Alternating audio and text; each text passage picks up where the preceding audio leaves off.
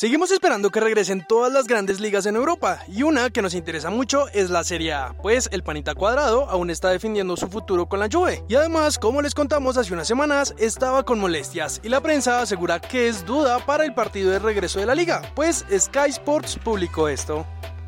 Cuadrado acudió al médico para realizarse pruebas que confirmaron la mejoría de la situación, pero es poco probable que esté disponible para la reanudación del campeonato cuando juegue la Juventus en casa del Cremonese.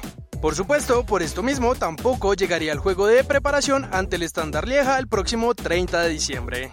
Uno de los nuestros que tuvo minutos hoy fue Jefferson Lerma, que jugó todo el partido en la derrota del Bournemouth ante el Chelsea. Pasamos rápidamente a Rusia, pues Wilmar Barrios hizo un balance de lo que fue su 2022 en charla con primer tiempo. Y además comentó qué espera del 2023.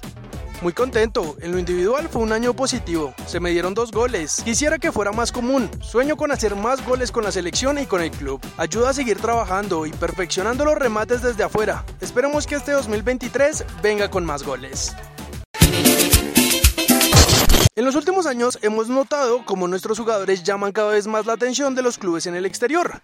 Una de las ligas que más se interesa en nuestros cracks es la portuguesa. James, Falcao, Quintero, Jackson, Mateus, en fin, son muchos los jugadores que jugaron allá y que triunfaron. Esta mañana les contamos de la oferta que el Benfica puso por John Jader Durán, pero ahora el diario Abola publica el interés de otro club por un central de nuestro país.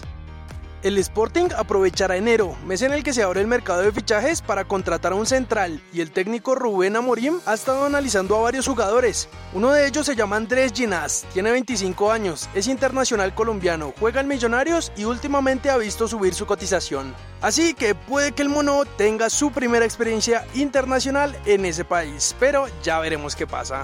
Por otro lado, les contamos que Sofascore publicó el 11 ideal de jugadores sub-23 de Latinoamérica y allí aparecen dos colombianos. El primero es Kevin Mier, arquero de Nacional, que se quedó con la puntuación de 7.17, mientras que Daniel Ruiz es el otro de los nuestros que se metió en este equipo con un puntaje de 7.17 y están junto a cracks de la Liga de Brasil, Chile, México y Perú. Algo que vale la pena resaltar son las estadísticas de nuestros dos cracks. Mier tiene 4.085 minutos en 57 partidos, en los que sacó 17 con el arco en ceros, mientras que Ruiz jugó 4.463 minutos, marcando 9 goles y realizando 11 asistencias. Cracks, ya tenemos listo el calendario de nuestro fútbol para el 2023. La de Mayor reveló las fechas para los campeonatos del próximo año en nuestro país, que son estas.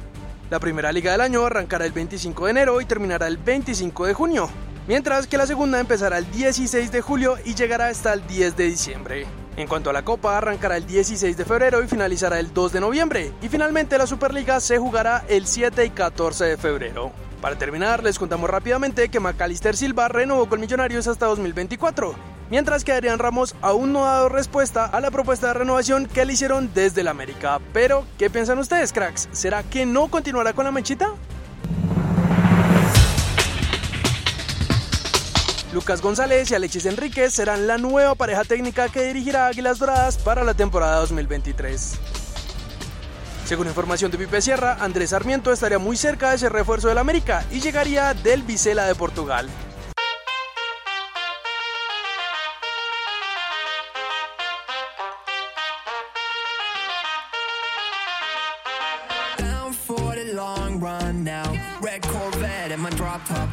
Calling up my digits in my Motorola and I'm speeding like I robbed someone.